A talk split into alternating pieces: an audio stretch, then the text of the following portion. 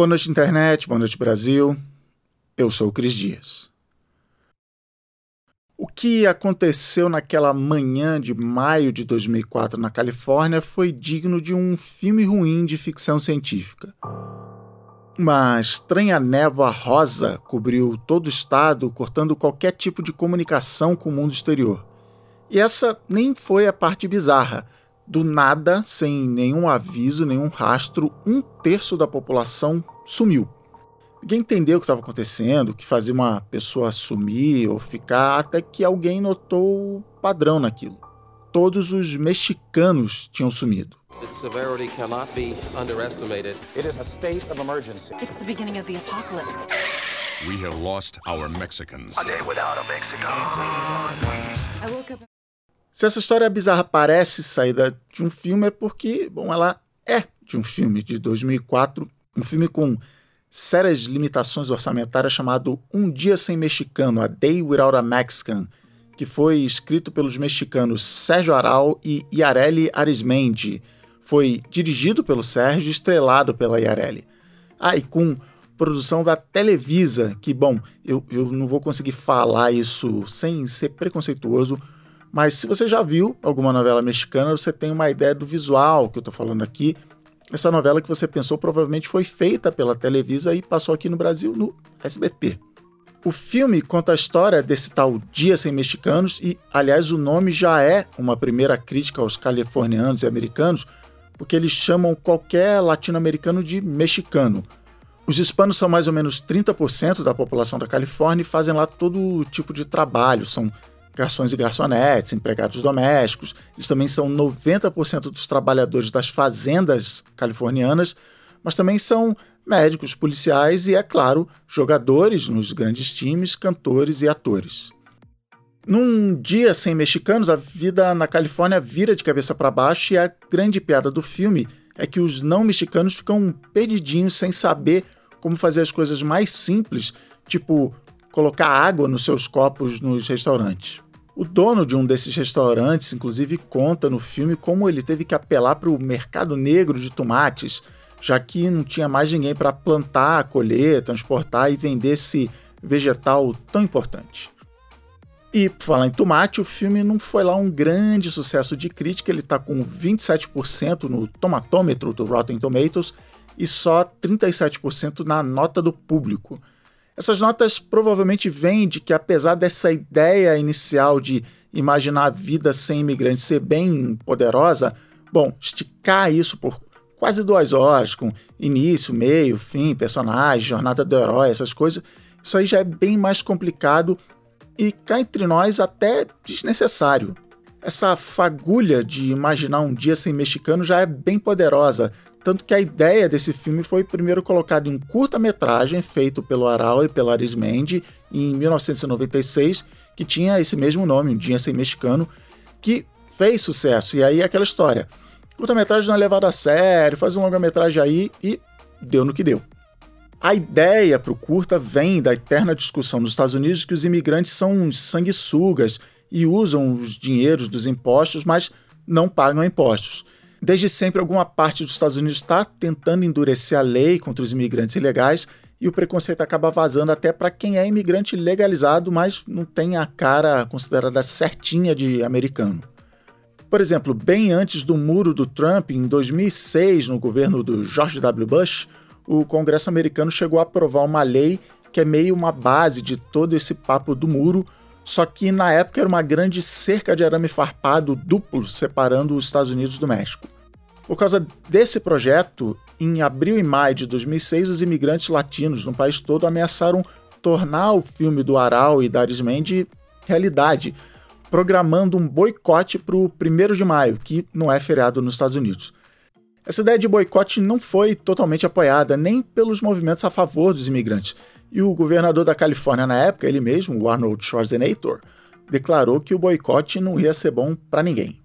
No fim das contas, alguns latinos até deixaram de trabalhar no 1 de maio, algumas empresas já deram o dia de folga antecipadamente, mas o que realmente acabou acontecendo foram só protestos e passeatas em várias cidades.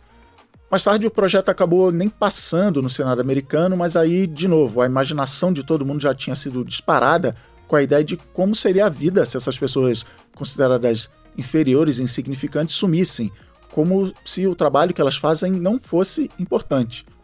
Então, deixa eu te perguntar o seguinte: o que você acha que aconteceria com o mundo se amanhã uma névoa cobrisse a sua cidade e todo mundo na sua profissão sumisse?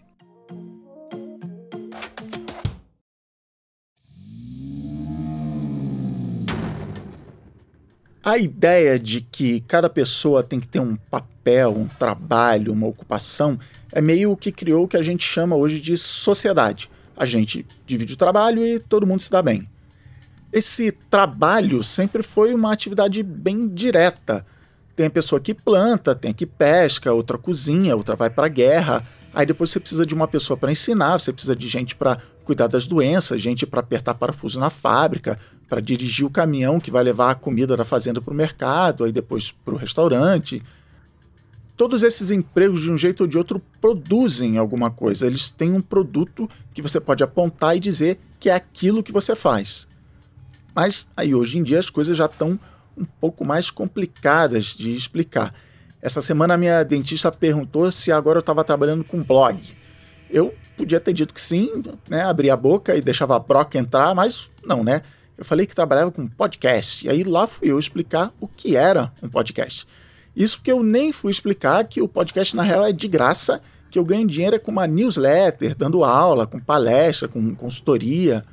Explicar o que a gente faz para uma pessoa que não é daquela área é bem complicado. E em 2013, o professor de antropologia inglês David Graeber escreveu um artigo dizendo que isso é um dos sinais de que, na verdade, esses nossos trabalhos não servem para nada. E, pior, Segundo ele, a gente sabe lá no fundinho que os nossos empregos são inúteis sim. O negócio que ele chama de bullshit jobs, que em português acabou ficando com o nome mais suave, a galera chamou de empregos insignificantes. Tecnologia, e aqui tecnologia pode ser um arco e flecha lá da pré-história até um computador quântico, tecnologia tem muito a ver com aumentar a produtividade. Agora você tem uma coisa que deixa você fazer um trabalho mais rápido e com menos esforço do que fazia antes. O arado, por exemplo, pensa como era plantar comida antes dele. Só que outro jeito de dizer que agora eu consigo fazer uma coisa de um jeito mais produtivo é dizer que agora eu preciso de menos gente para fazer essa coisa. Um número do Banco Mundial, por exemplo, mostra que em 1998, um pouco menos da metade das pessoas do planeta trabalhavam na agricultura Hoje em dia, esse número é na casa dos 25%. Nos Estados Unidos, onde a tecnologia rola solta, o número é de menos de 2%. E no Brasil, o Banco Mundial fala em um pouquinho mais de 10% dos brasileiros trabalhando hoje na agricultura. Mas em 98, 27% dos brasileiros trabalhavam no campo. Então, com a tecnologia que a gente tem hoje, dava para nove brasileiros ficarem meio que sem trabalhar, enquanto um cuida da comida, né? Não, claro, nada disso. Uma situação dessa é mais absurda de pensar do que uma névoa rosa que faz mexicanos desaparecerem.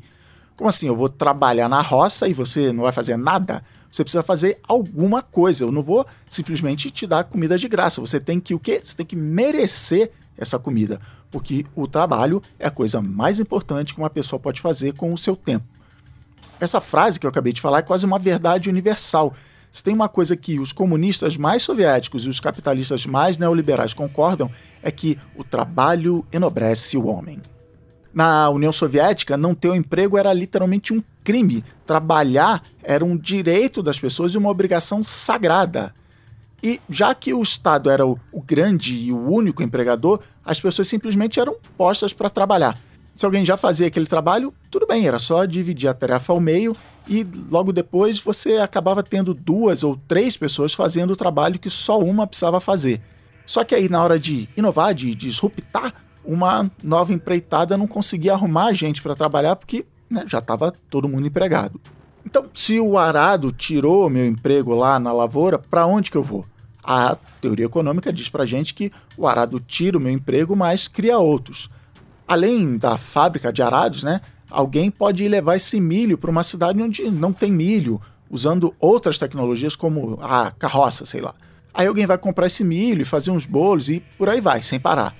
a tecnologia continua avançando e todos esses novos empregos vão fazendo com que a gente precise de pessoas para gerenciar, vender, escrever contrato, fiscalizar o contrato, avisar para o mundo que agora tem um novo tipo de bolo de milho, definir a taxa de juros para o empréstimo da doceria, ligar para casa das pessoas sábado de manhã perguntando se elas não querem assinar o novo plano de bolos de milho com 5 gigabytes e todas essas novas profissões também precisam de gente para ajudar a funcionar.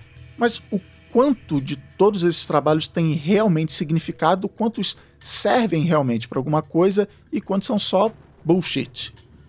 Segundo David Graeber, a maioria das pessoas nesses empregos insignificantes sabe que os seus trabalhos não servem para nada, mas fazem esses trabalhos porque boletos, né?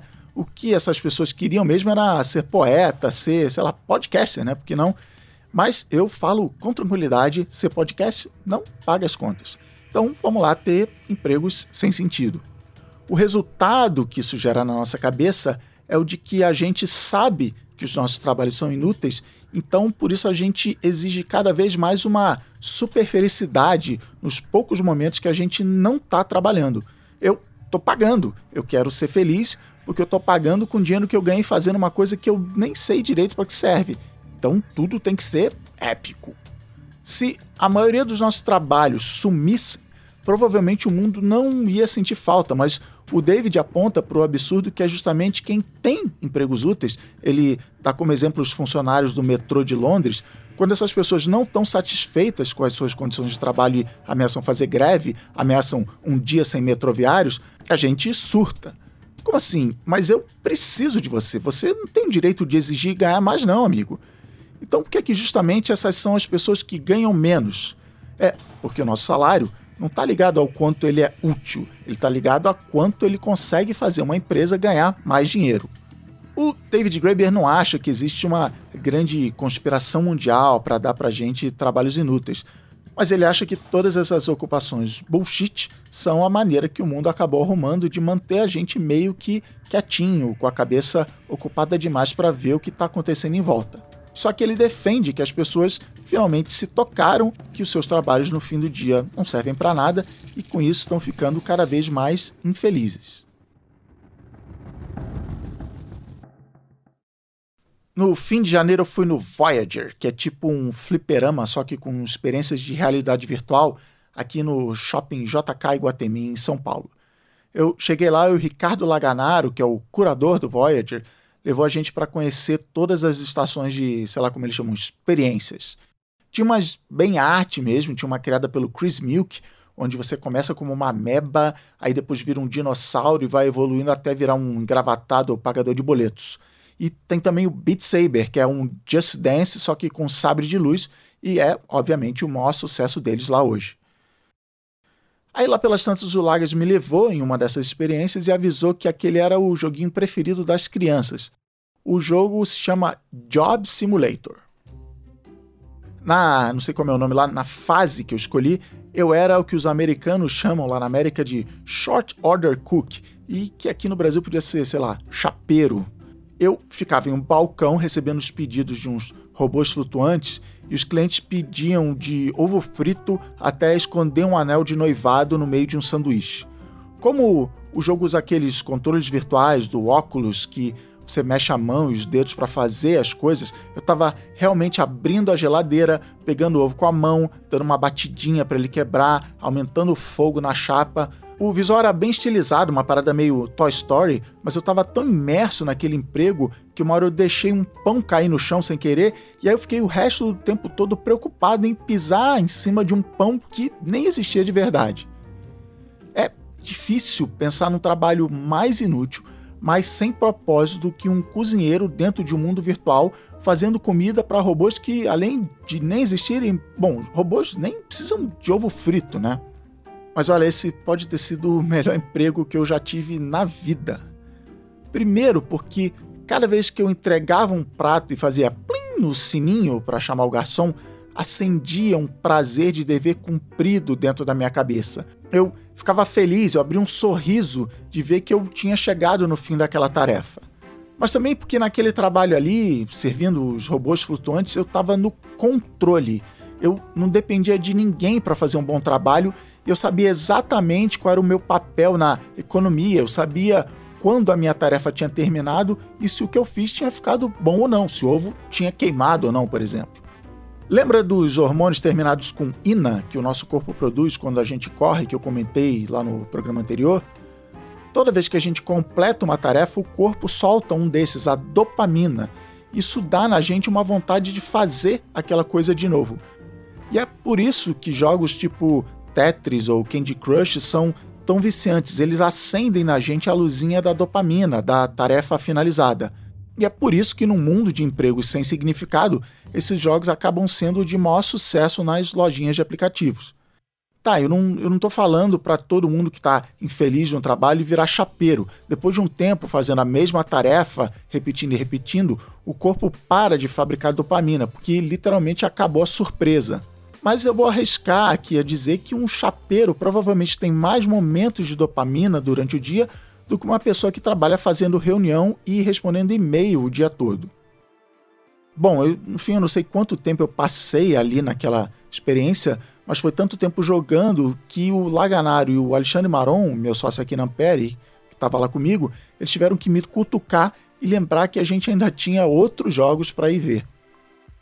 A gente tem que melhorar muito a nossa relação com o trabalho. Eu queria muito que lixeiros e funcionários do metrô ganhassem mais do que ganham, mas se o David Graeber defende que a maioria dos trabalhos na área de serviço é inútil, é, sem significado, o que eu preciso não é glamour e também não é conseguir explicar rapidinho para minha dentista o que eu faço. Se todo trabalho é inútil, eu quero pelo menos ter um trabalho onde eu consiga entender o motivo de eu fazer aquilo. Eu quero, no plano geral das coisas, sentir que eu estou fazendo um trabalho cada vez melhor e que eu tenho controle sobre o resultado final do meu trabalho. Eu quero poder apontar e dizer: eu fiz isso aqui. E aí, posso te servir um ovinho frito virtual?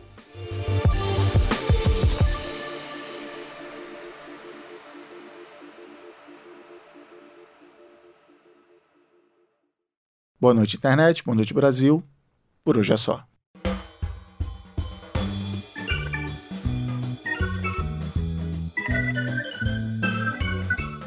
E a internet, beleza? Bom, esse programa não foi patrocinado pelo Voyager, mas se você for lá no shopping JK Iguatemi, diz que ouviu aqui no Bônus de Internet sobre o Voyager. Sei lá, quem sabe eles não patrocinam um próximo programa. Não, mas sério, vai lá. É mó legal, leva diversão para toda a família. Bom, o meu trabalho com significado, a minha chapa quente, é fazer o Boa Noite Internet e criar conteúdo para quê? Para o Boa Noite Internet Gold. Olha aí, a transição suave para propaganda do serviço de assinatura. Então, vai lá, assina lá, vai no www.boanoiteinternet.com.br e assina e entra para esse grupo seleto. Porque essa semana entrou no ar o grupo de discussão do Boa Noite Internet e a gente está lá naquele momento divertido de descobrir o que, que é essa comunidade, o que, que é a gente vai fazer ali quando a gente se junta. E, sei lá, definir o tom da conversa, por exemplo, daqui para frente. Então, chega lá e entra nesse, nesse começo de jornada aí. Aí, ah, essa semana também entrou no ar, finalmente, a conversa completa com o Startup da Real. Deu uma hora e 57 minutos de papo, para quem reclama que o bônus de internet é curtinho, tá lá, uma hora e 57 minutos de papo com o Startup da Real, que é a conversa que rolou no estúdio, na gravação do programa Sociedade do Cansaço, a conversa completa lá, mas é só para quem assina o Bônus de Internet Gold, então vai lá no bonusinternet.com.br e assina. Todo mês você paga menos do que você provavelmente paga numa cerveja na balada e ajuda o Bônus de Internet a continuar contando histórias. De resto, como sempre, segue lá nas redes.